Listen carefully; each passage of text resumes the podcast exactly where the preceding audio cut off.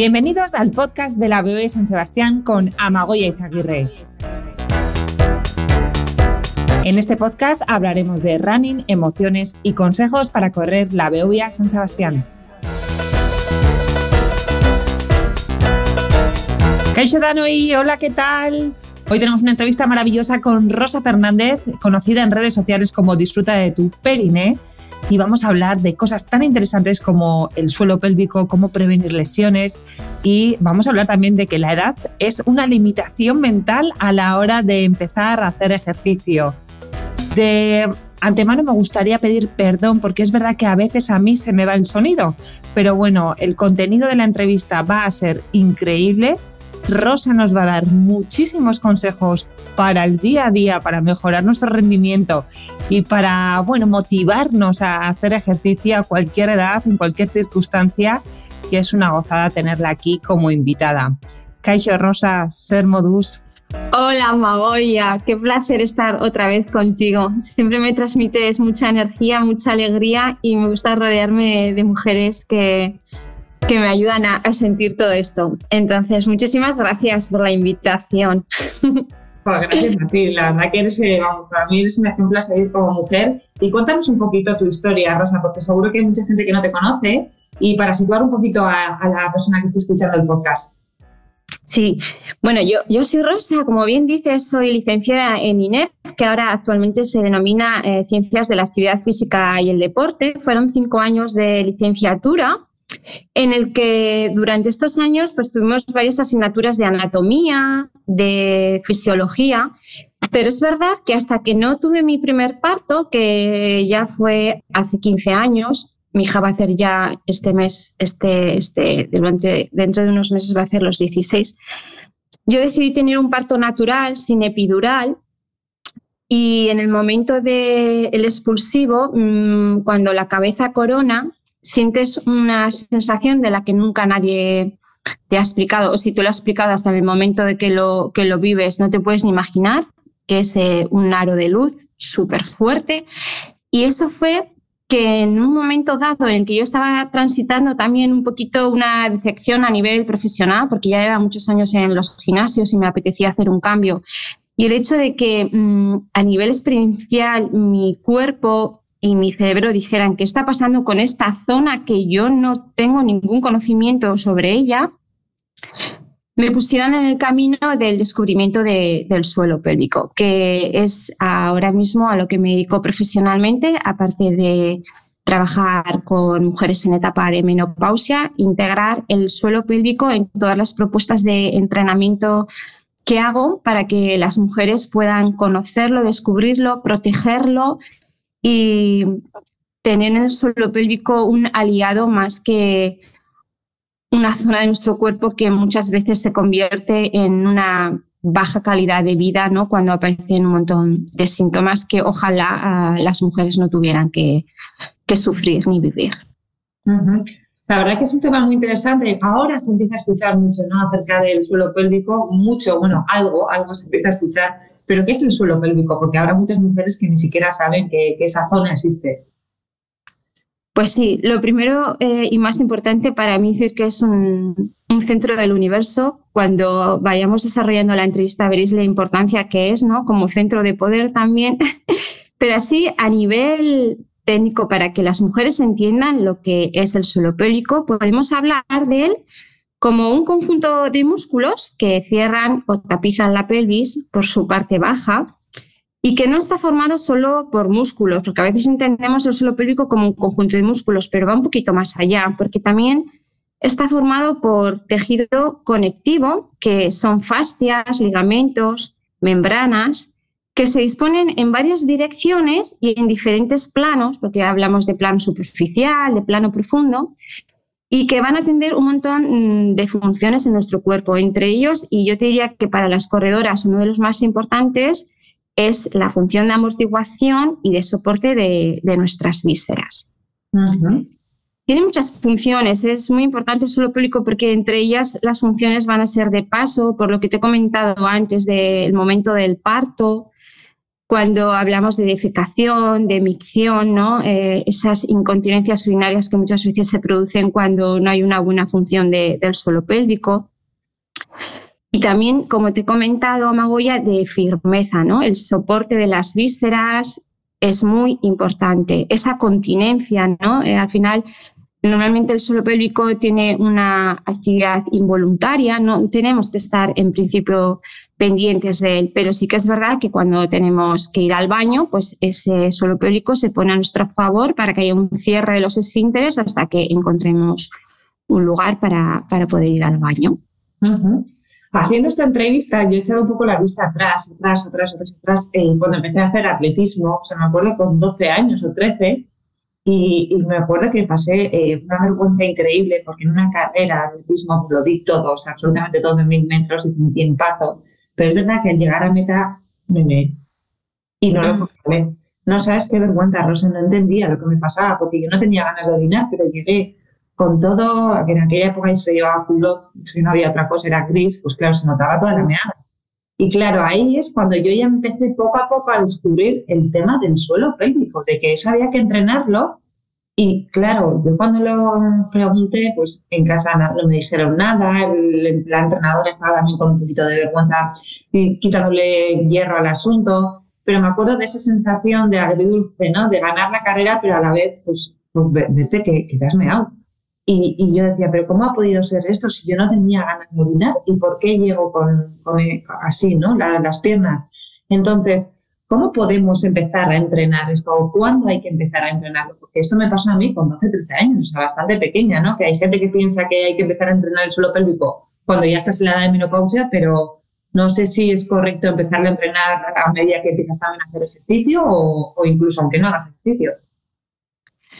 Bueno, lo primero de todo, importante ah, y, fue una suerte que en tu caso no normalizaras Magoya, porque tú ya lo viviste como algo negativo y sin embargo hay un montón de mujeres que están corriendo, en su práctica deportiva, en su vida cotidiana, están con incontinencia urinaria y lo siguen normalizando. No acuden a ningún especialista cuando a lo mejor si se pusieran en manos de un profesional podrían solventar bastante rápido esta serie de síntomas. Es verdad que generalmente los entrenadores, los profesionales que nos dedicamos al ejercicio, todavía, y esta es una llamada de atención, no hay conocimiento acerca de esta región a la, manera, a la hora de integrarlo en nuestras programaciones y en nuestros entrenamientos. ¿sí? Es importante que las personas que nos dedicamos a esto y recibimos a, mujeres, sobre todo yo hablo de mujeres y también porque la prevalencia de disfunción de suelo pélvico es mucho mayor en la mujer que en el, hombro, en el hombre por, las etapas también hormonales en que pasamos las mujeres. Los profesionales que nos dedicamos a esto sí que tendríamos que estar empezando a formarnos un poquito más para aconsejaros y saber cómo tenemos que incluir la inclusión del suelo pélvico en nuestros entrenamientos. Para mí es fundamental que pasemos por una conciencia corporal, un despertar sensorial del suelo pélvico integrándolo en nuestro esquema corporal, porque si no sabemos que existe, no lo podemos cuidar. Entonces, si no lo podemos cuidar, Muchas mujeres tienen la suerte que a lo largo de su vida efectivamente no van a presentar eh, problemas de suelo pélvico, sin embargo, muchas otras mujeres sí que lo van a hacer. ¿En qué momento dirías que es una buena ocasión para empezar? Creo que una chica adolescente que ya empieza a arreglar, que ya empieza a tener más contacto con, con esta zona de su cuerpo, pues es un buen momento para empezar a enseñarle qué es el suelo pélvico. Y mm, si no encuentra un profesional, en el caso de una chica que está entrenando, pues encontrar otros espacios, pues fisioterapeutas o medicina preventiva, que poco a poco puedan empezar a enseñarle cómo localizar, cuidar y proteger esta zona, porque nos va a acompañar durante tantas etapas de nuestra vida, como digo, para que en momentos en los que puede resultar un momento decisivo, como puede ser un parto, que generalmente es el momento en el que se inicia una disfunción, las mujeres tengamos los recursos suficientes como para poder afrontar estas etapas con todos los beneficios que trae no entrar en una disfunción. Creo que la adolescencia puede ser un buen momento para que las personas que vamos por delante enseñemos a nuestras chicas qué es el suelo pélvico, dónde localizarlo, cómo interiorizarlo, cómo integrarlo, no solo en su práctica deportiva, sino en su vida cotidiana. Es súper interesante esto que dices, la verdad, pero claro, es que estamos en una sociedad que la gente hace deporte o busca, eh, digamos, recompensas a corto plazo o busca más que nada un beneficio estético, ¿no? Y claro, cuando estás hablando de cosas beneficiosas para tu organismo o cosas que incluso pueden mejorar, ¿no? Tu, calidad de vida, quizá no interesa tanto eso, porque interesa mucho más que me enseñes un ejercicio milagroso que en una semana, dos, pueda cambiar radicalmente de cuerpo, que me enseñes a cómo funciona el suelo pélvico, porque si lo tengo bien o mal, pues entre comillas no se nota hasta que es un problema, ¿no? Cuando es un problema, ahí sí, ¿no? Entonces, eh, me parece súper interesante al final que trabajemos los entrenamientos físicos ya no solo buscando un resultado físico, sino que sea algo beneficioso a nivel corporal y que nos ayude a ser más fuertes, a conocernos mejor, es una forma de autogestionarnos mejor. Entonces me parece que el mensaje es súper bonito el que dices. Y, y, vamos a ir hablando un poco ahora de los mitos, ¿no? Porque muchas veces también por el miedo, ¿no? A, que el suelo pélvico no funcione bien y demás, ¿qué de bombardeo tenemos las mujeres sobre todo que, corremos? Porque tú no sabes a mí la gente que me ha dicho que voy a tener problemas con el suelo pélvico. O sea, no sé si es una amenaza que, que hace que a la gente pues, parece que le molesta, ¿no? A veces que corra tanto, pero es que es una amenaza que lo llevo escuchando años y años diciéndome, uy, cuando seas madre, vas a ver con tu suelo pélvico. Entonces, ¿qué hay de cierto que el correr es malo para el suelo pélvico? Bueno, lo principal de todo es que el miedo es fruto del desconocimiento. si tú y yo que llevamos toda la vida corriendo el impacto de la carrera hubiera sido efectivamente tan negativo, tendríamos los dos problemas de suelo pélvico. Yo, como os recuerdo antes, voy a cumplir este año 51 años, mm, corro desde que tengo uso de razón. Este año he hecho ya mi primera maratón, mi primera eh, maratón de montaña. Eh, tendría que estar meándome por todos los rincones. Y yo, a día de hoy, toco madera porque me falta entrar en esa etapa menopausia, eh, no tengo ningún tipo de problema en mi suelo pélvico. Hay un estudio muy bonito de Caribó que nos habla de si la actividad física es buena o es mala para el suelo pélvico. Es verdad que hay un montón de estudios que nos hablan de que el impacto puede generar una disfunción. Pero sin embargo, hay otra parte, hay otra hipótesis que es a la que yo me agarro eh, con las manos fuertes porque es el que me interesa también, que el impacto puede ser un estímulo positivo para un suelo pélvico que está sano. Incluso empieza a haber estudios que si se hacen buenas adaptaciones, se puede incluso mejorar una incontinencia urinaria con un estímulo positivo para, para el suelo pélvico.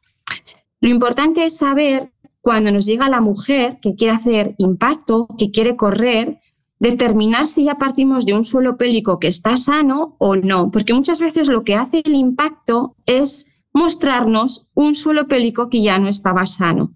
Si una mujer tiene un suelo pélvico que no está sano y nunca ha hecho impacto, pues a lo mejor convive con ese suelo pélvico, pero a la que le ponemos a hacer el impacto, no es que sea el impacto el que está generando la disfunción, sino que nos está mostrando que ese suelo pélvico es incapaz de gestionar las cargas que trae el impacto. ¿El impacto es bueno o es malo? Pues depende del suelo pélvico que, que tenga la mujer, ¿sí? Pero en principio, si el suelo pélvico está sano, el impacto es un estímulo positivo. Si el suelo pélvico tiene disfunción, habrá que valorar cómo se trabaja ese impacto, por eso es importante que nos pongamos en manos de profesionales porque van a saber adaptar de manera individualizada en la progresión las cargas para que esa mujer pueda seguir haciendo deporte. Porque yo aquí veo una cosa, Magoya, y es que cuando muchas mujeres presentan síntomas de disfunción del suelo pélvico, si ya nos cuesta a las mujeres de por sí hacer deporte, tenemos la excusa perfecta para dejar de hacerlo. Cuando sabemos todos los beneficios positivos, tanto a nivel físico como psicológicos que trae la práctica de, la actividad física y el ejercicio, como para andar, dejarlo. Por eso es importante que el mensaje que tenemos que dar a las mujees es, Si el suelo pélvico está bien, adelante con un profesional que te sepa programar las cargas, porque hay que modulando esas cargas para que el suelo pélvico se vaya adaptando. Pero si el suelo pélvico no está bien, ponerse en manos de profesionales para que entre un profesional de la fisioterapia o un especialista de otro ámbito que esté relacionado con el suelo pélvico en manos, mm, en colaboración con profesionales eh, de entrenamiento, podamos seguir llevando a la mujer a la práctica de la actividad física. ¿Correr es bueno o es malo? Vuelvo a decir, depende del suelo pélvico que tenga esta mujer. Perfecto, o sea, me encanta que digas eso, porque es que ya vale todo este bombardeo. Bastante dificultades tenemos las mujeres, ¿no? Para hacer ejercicio, como para que encima nos intentamos estos mitos y nos lo creamos, ¿no? Lo que tú dices, ¿no? Al final buscar, entre comillas, excusas y, y miedos, ¿no? Generar miedos absurdos sin saber, ¿no? Al final cómo estás. Si tienes el suelo pélvico bien, ¿por qué no vas a correr? Al final incluso puede ser beneficioso, ¿no? Así que qué bien. Pues, Oye, perdóname que también quiero introducir que estamos viendo en los últimos estudios que hasta ahora hablamos de correr como un deporte de alto impacto y eso como que nos mete más miedo, pero sí que se está empezando a hablar de que correr no es un deporte de alto impacto a diferencia de un salto, otro tipo de actividad. Al impactar no tiene nada que ver porque cuando corremos estamos haciendo desplazamientos hacia adelante.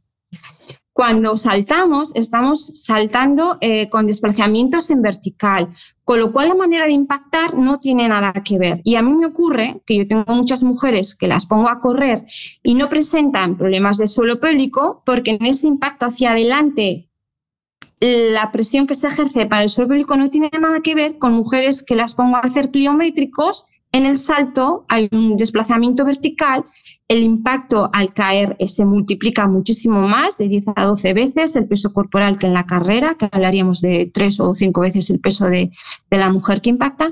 Entonces, no tiene nada que ver. ¿Por qué vamos a tener tanto miedo? De verdad que ah, cada vez estamos sabiendo más, cada vez los profesionales estamos aprendiendo más y es importante ponerse en manos de profesionales que controlen un poquito esto. Si la mujer tiene miedo, eh, que busque gente que, conoce para que le quite esos miedos y que la anime a hacer una práctica deportiva que le va a traer tanta satisfacción. Total, total. Para mí es que es la mejor dosis para la autoestima, para creer en ti. Eh, es, que para, mí el deporte lo es todo. ¿Qué te voy a decir? No el hábito de correr, pues como tú, llevo toda la vida corriendo. ¿Y qué te voy a decir? Eh, es tarde, hay, ¿Hay alguna edad que digas ya es tarde para empezar a hacer ejercicio? Porque hay muchas mujeres que me escriben con 45, con 50, con 55 incluso, y me dicen que a esta edad ya, oye, no voy a hacer nada. Entonces, pregunta, ¿hay alguna edad que sea tarde para hacer ejercicio? Mira, voy a suspirar profundamente y relajar mi diafragma con esta pregunta. Pero queriendo, ¿eh? Porque las limitaciones se las pone uno mismo. Tú eres una experta en las creencias limitantes. La edad en absoluto es una, eh, un obstáculo que las mujeres nos tendríamos que poner. Habría que ver por qué una mujer se acoge a la edad para dejar de practicar ejercicio físico. Nunca es tarde. Hay, hay una historia de una monja, que ahora no me acuerdo muy bien el nombre, que ya con 55 años no había corrido en su vida y empezó a correr y no sé cuántos maratones tiene. Las redes están llenas de mujeres que con 70, 75 están haciendo maratones. Lo que sí que hacer es una buena preparación a nivel corporal. Tienes que cuidar tus articulaciones, tu musculatura, ganar masa muscular, protección al hueso. Eso sí que es importante porque lo que tenemos que recordar y más sobre todo que estamos hablando de correr, es que para correr o cualquier otra actividad física que hacemos, hay que preparar a las articulaciones. Claro, si una mujer se pone a hacer una media maratón sin haberse preparado, pues es fácil que, que abandone. ¿Cuándo es buen momento? Siempre es buen momento. Tus 40 van a ser tu preparación física para tus 50. Tus 50 van a ser tu preparación física para tus 60. Si tienes 60 y no has hecho nunca ejercicio, vete poco a poco porque lo vas a notar en tus 70 y así sucesivamente. Así que yo animo a todas las mujeres que independientemente de la edad en la que se encuentren, ejercicio, quemar zapatilla, bienvenida. De hecho, una de las recomendaciones que más tendría que hacer la medicina alopática antes de tanta pastilla es supervisar el tipo de ejercicio que está haciendo esa persona independientemente de la edad en la que se encuentra. Totalmente, vamos, totalmente. Qué, qué bonito mensaje, Rosa, me encanta. Porque al final, encima, cada día vivimos más, años, ¿no? Entonces, esa calidad de vida a final de año que sea la mejor posible. Y eso es a base de, bueno, tener un equilibrio en todo, ¿no? En la alimentación, en el ejercicio, ¿no? Tener ese equilibrio y, y, hacerlo con cabeza, ¿no? Hacerlo con cabeza. Qué bien. Bueno, pues eh, vamos a ir ya poco a poco finalizando la entrevista. También tú decías en Instagram, que ayer te leía, ¿no? O ayer, cuando se no sé te leí, que tú estás en una de las mejores épocas de tu vida, ¿no? Sí, físicamente sí. Tengo que decir también, claro, yo haber sido practicante de movimiento, eh, como te he comentado antes, desde que yo recuerde, he sido una mujer que la silla la he tenido muy abandonada. es una trayectoria profesional que, en el que mi memoria genética, el movimiento, está en mi ADN desde la infancia.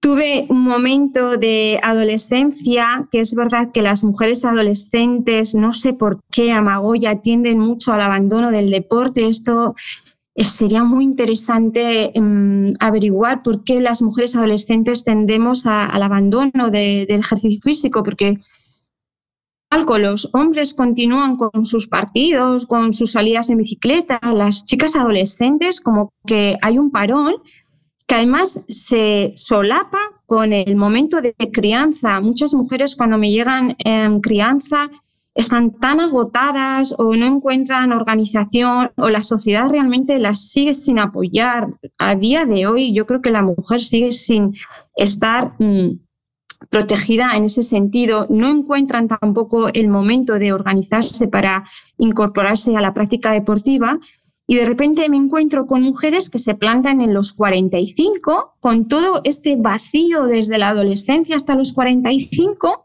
sin haber hecho ejercicio. Entonces empiezan con 45 50 porque es verdad que esta llamada que estamos haciendo los profesionales de importancia de esperanza de vida no es igual a calidad de vida, como, has dicho, ¿no? Las mujeres llegamos a muchos años, pero no realmente con una buena calidad de vida. Entonces, después de ese momento de crianza en el que yo también me vi inmersa en ese agotamiento, pero es verdad que yo ya traía una memoria. Mis hijas han crecido, yo he continuado con mi práctica deportiva, que es regular, yo entreno cada día, esto requiere una disciplina, una fuerza de voluntad que como hábito tendríamos que instaurar desde niñas. Por eso los padres tienen que enseñar a sus hijas a instaurar este hábito porque está tan integrado que luego no es un sacrificio. Yo me da igual que llueva, que haga mal tiempo, que ese día esté cansada, porque yo sé que tengo que ir a hacer ejercicio. Lo tengo muy integrado como hábito. Entonces me encuentro en mis 50 años con toda esta trayectoria en el que yo, con más tiempo, mis hijas creciendo, disfrutando de la vida, proyecto profesional, etapa de menopausia, me encuentro a Magoya en el mejor momento físico de mi vida. De hecho, lo digo porque las dos corremos Beovia, maratón, yo ahora mismo me voy a hacer una maratón de 50 kilómetros 50 años, que no nos podemos poner límites de edad. La edad es una creencia limitante. Me encanta que digas todo esto y luego lo que decías, ¿no? Al final, eh, es que esto es al final que es primero, ¿no? El huevo la gallina. Es que tú ya en la adolescencia, ya si las mujeres ya dejan de hacer ejercicio, efectivamente, ¿no? Luego cuando ya eres madre, eh, si tú ya no tienes ese hábito adquirido, cuesta mucho más adquirir ese hábito. Entonces, claro, te, te, plantas en los 45, 50, que es cuando de repente pues igual tienes más tiempo para ti, pero claro, ahí tienes que adquirir el hábito. Entonces, qué importante, qué importante desde la infancia que incorporemos ese hábito de hacer ejercicio. Y yo creo que, bueno, esto, claro, no tengo ningún estudio, sé que la BBB está haciendo un estudio de, acerca de esto, todavía no hay datos así claros, ¿no? De por qué las mujeres dejamos de hacer ejercicio en la adolescencia. Y mi teoría, que no está basada en nada, es que no hay referentes. Porque al final, en el mundo masculino, los ídolos y los referentes son muchas veces deportistas, futbolistas, tenistas. Eh, bueno, el mundo del deporte siempre ha estado muy vinculado con referentes e influencers, que se llaman ahora, ¿no? Y en el mundo de las mujeres, las referentes, las influencers, todavía, pues no hay, no son, ¿no? Tanto las mujeres, no es una mujer futbolista por ahora, ya vamos bastante avanzando, pero queda mucho, no es una mujer que corre, no es una mujer atleta. Normalmente, pues bueno, pues las referentes, las influencers son pues otro tipo de mujeres que no te animan, ¿no? No te animan a que tú, tú quieras ser como ellas. Si tú quieres ser como ellas, sí, pero es que esas mujeres no inculcan esos valores, no inculcan el deporte, inculcan otras cosas. Y es una pena, es una pena, ¿no? Porque al final, pues ya empieza ahí la desigualdad y yo creo que empieza con todo, ¿no? Porque al final tienes también menos autoestima porque no haces ejercicio, eh, menos, eh, digamos, autogestión, eh, también, pues, pues aprendes a no dedicarte tiempo para ti, porque el ejercicio es dedicarte tiempo para ti, ¿no?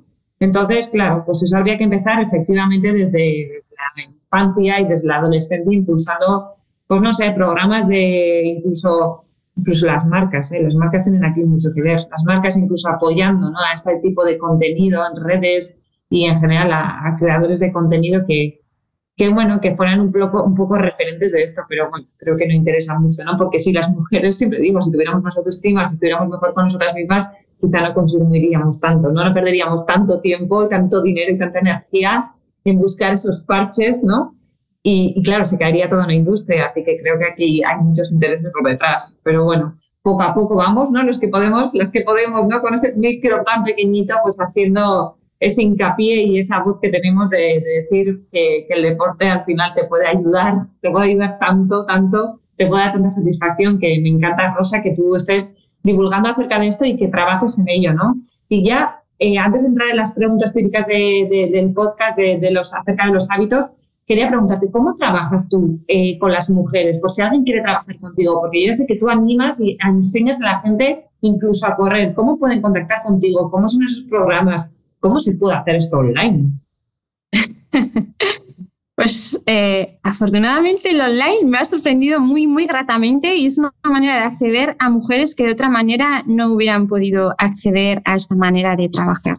Cuando una mujer me contacta, lo primero que hacemos es una entrevista personal para una recogida de datos, porque es muy interesante saber que hay mujeres a las que no voy a poder ayudar, como lo explicaba ayer en, un podcast de la, en un post de mis redes. Cuando una mujer tiene, por ejemplo, ausencia de regla durante tantos años, que los entrenadores esto lo tendríamos que tener muy, muy en cuenta. Estamos entrenando a mujeres que han perdido la regla. Esto es un desastre a nivel físico de cara a los huesos. Mm, pues hago esa recogida de datos, también hago un cuestionario pelviperineal porque es muy interesante ya saber si tengo un suelo pélvico sano delante o tengo que derivarlo a un, a un especialista. En mi caso, trabajo con una mujer maravillosa que es fisio en, en suelo pélvico. Y a partir de ahí tengo que tener muy en cuenta tanto la condición física de la mujer que tengo delante, porque no es lo mismo una mujer que antes había sido deportista, aunque no hubiera corrido o que había hecho más práctica deportiva, una mujer que me dice, no, es que me planto con 50, es que yo jamás he hecho nada de deporte. Tengo que tener en cuenta los diferentes niveles de condición física y muy importante la disponibilidad del tiempo de estas mujeres, porque muchas veces se quieren plantear objetivos como demasiado altos y si no los consiguen en el tiempo, por lo que te he dicho antes, que es muy importante la organización, muchas se frustran y tenemos que evitar que, que se frustren, tenemos que buscar objetivos realistas que les permitan cumplirlos. Y a partir de ahí, pues con el trabajo online se genera un programa individualizado porque ninguna mujer tiene el mismo programa por lo que te digo, depende de, su suelo pélvico, de su condición física, de su disponibilidad de tiempo, del objetivo que quiere conseguir. Y a partir de ahí, con un gran soporte, porque esto no es un programa de que yo te vendo tres meses y tú vas viendo tus vídeos. Yo cada tres días, cada dos días, estoy hablando con ellas. ¿Cómo estás? Mándame. ¿Cómo te has sentido? ¿Cómo te has dejado de sentir? ¿Dónde estás parada? ¿Dónde estás estancada? ¿Cómo te puedo ayudar? Es un acompañamiento y una motivación constante que hacen que estas mujeres consigan instaurar el hábito y, por supuesto, conseguir los objetivos. Y sin olvidarnos que en todo momento tienen que aprender a integrar su suelo pélvico en la práctica deportiva. Muy interesante, Rosa. Gracias. Bueno, Rosa, y ahora ya la pregunta típica. ¿Este año vas a correr la BB San Sebastián? Mira, si viene una amiga mía que estuve entrenando, que me va a prometer que no se va a comer un dátil antes de salir en la carrera, porque fue, creo que con todo el cariño se lo digo, la peor beobia que he corrido en mi vida a costa del dátil. la volvería a correr. Y cada vez animo a que más mujeres vengan porque necesitamos buscar ese 50-50 en el que me encantaría, Magoya, que hubiera más mujeres que hombres corriendo la Beovia. Entonces, ¿cómo no voy a correr la Beovia? La Beovia es una carrera de casa y um, solamente participar en ella por, todo el ambiente de aplauso, de que te llevan en volandas, de los voluntarios, de todo lo que se mueve alrededor el día antes, que viene gente de fuera, nos vamos a comer, ven el ambiente, es que la Beovia no solo es correr, es todo lo que rodea la Beovia. Así que a mí si no me pasa nada por encima, pues sí, correré la Beovia. me estabas diciendo eso y me estaba entrando como un escalofrío, ¿no? Porque lo visualizo tanto ese día y es tan bonito, tan bonito, que yo muchas veces he tenido... Sí, es, sí. Muchas veces he tenido la pesadilla de que me dormía al día de la BO y no llegaba a meta. Muchas veces, muchas veces. ¿Tú cuántas BO has corrido, Rosa? ¿Cuántas he corrido? Uf, ya no me acuerdo. No lo sé.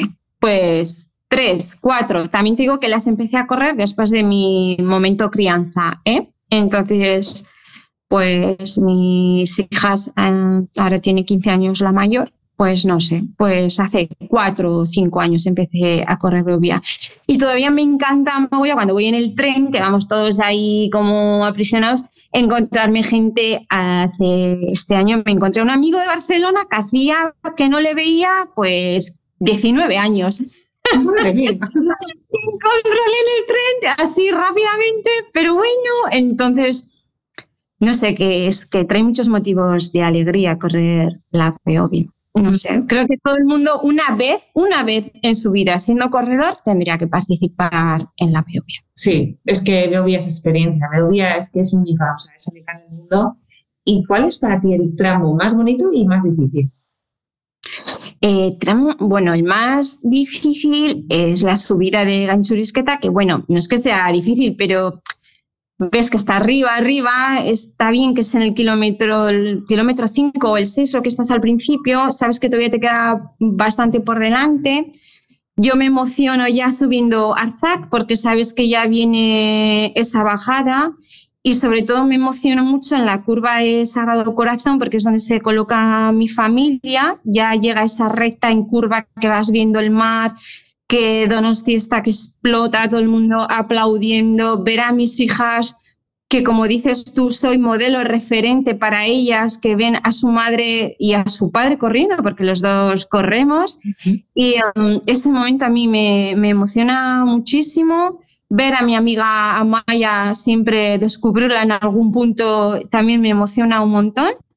Y cuando los últimos 100 metros que ya estás llegando al bulevar y que ya sabes que has cumplido, pues no sé qué decirte. Luego la cerveza de después que me tomo siempre con mi marido, la medalla puesta y los dos celebrándola con cerveza sin gluten y sin alcohol. pues no sé, si es que me gusta todo de la Beovia, ya te digo. Sí, pero es verdad que cuando cruzas la meta es ese, esos, esas horas, o sea, después de correr la gloria, y son como dos, tres horas, estás volando, da igual el tiempo, da igual cómo hayas llegado, da, igual. O sea, tú estás volando, o sea, estás flipando y asimilando todo lo que, todo lo que has vivido. Sí, además en esa llegada a meta, como ves a tanta gente abrazándose, eh, riendo, pues te sumerges un poquito en esa energía también, ¿no? Que es lo que digo, la carrera al final es algo personal, individual, que estás compitiendo contigo mismo, pero como no es una carrera de competición, como diría yo, ¿no? Es, es una carrera de, amigos, pues mm, contagiarte de, todo lo emocionante que están viviendo otras personas que han llegado hasta, esta meta, pues es un plus. Entonces, bueno, solo podemos hablar cosas bonitas de, la Beovia en cuanto que nos sí. transmite tantas emociones, ¿no? Sí, es una experiencia única. Y para terminar ya la entrevista, ¿cómo definirías la Beovia San Sebastián en una sola frase? Yo la definiría como la vida se vive mejor. Corriendo la ya. Qué bonito, qué bonito, Rosa. Pues muchísimas gracias, Rosa. Ha sido un placer hablar contigo. Hemos tocado muchos temas, también el tema de la mujer, el correr. A ver si animamos a, a, estas mujeres a que se animen a correr y, un placer conocerte, Rosa. Si quieres darnos tu Instagram o tu mail o lo que te apetezca para que alguien se ponga en contacto, genial. Bueno, el Instagram es disfruta tu perinet, ya lo resume todo. y mm, como siempre, Amago, y agradecerte a ti por tu espontaneidad ¿no? y tu naturalidad cuando, cuando hablamos, a la Beovia por, por acordarse del suelo pélvico en, en, en, su manera de trabajar y animar a, a todas las mujeres, por supuesto, a que sean activas y que quemen zapatilla. Sustituir más pastilla por más zapatilla. Me encanta, es que ricas Rosa. Mucho agur. Agur, amagoya.